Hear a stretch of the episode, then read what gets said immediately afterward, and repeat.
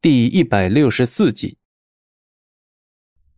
奶奶，你要相信我，我真的没有撒谎，真的没有。你是说小军和雪英都在撒谎，都在诬陷你？是我敢发誓，我没有做过。发誓？发誓有用的话，还要证据做什么？那我也可以发誓啊！是不是接下来还要比谁发的誓更毒？莫小鱼，事到如今，你还在狡辩什么？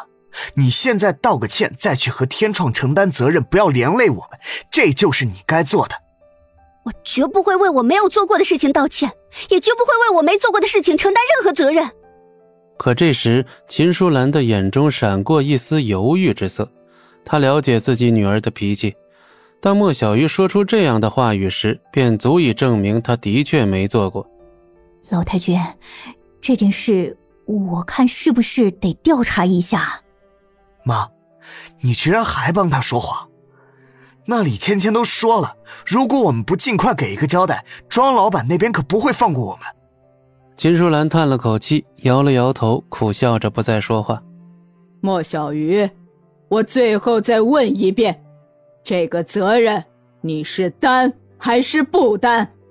老太君并没有心情多啰嗦，直截了当的给了莫小鱼最后通牒：“不，绝不。”好，既然你死不认错，那奶奶我也就只能挥泪斩马谡了。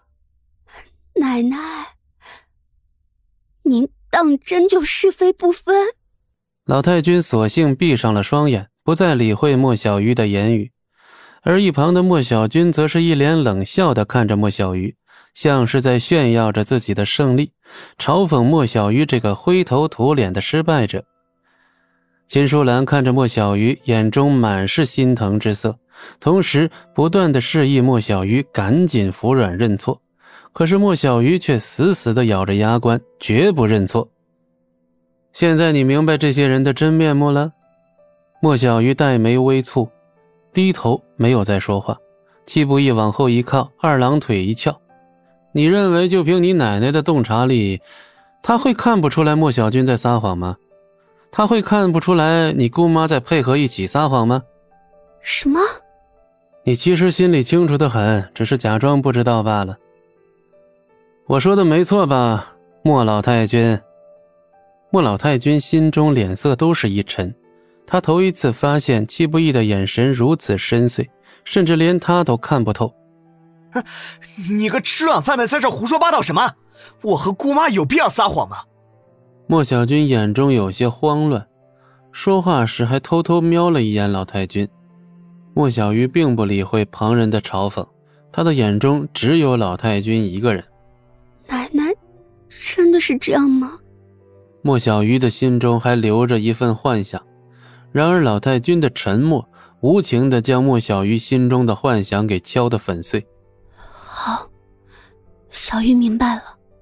还记不记得我说过，不开心的时候该做什么？吃好吃的。对了，走。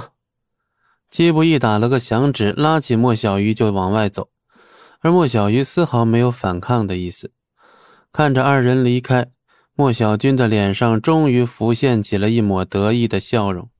哼，一个吃软饭的还想污蔑我，老太君，你可不能信了那种人的话。姑妈，放心，奶奶怎么会听信那种废物的话呢？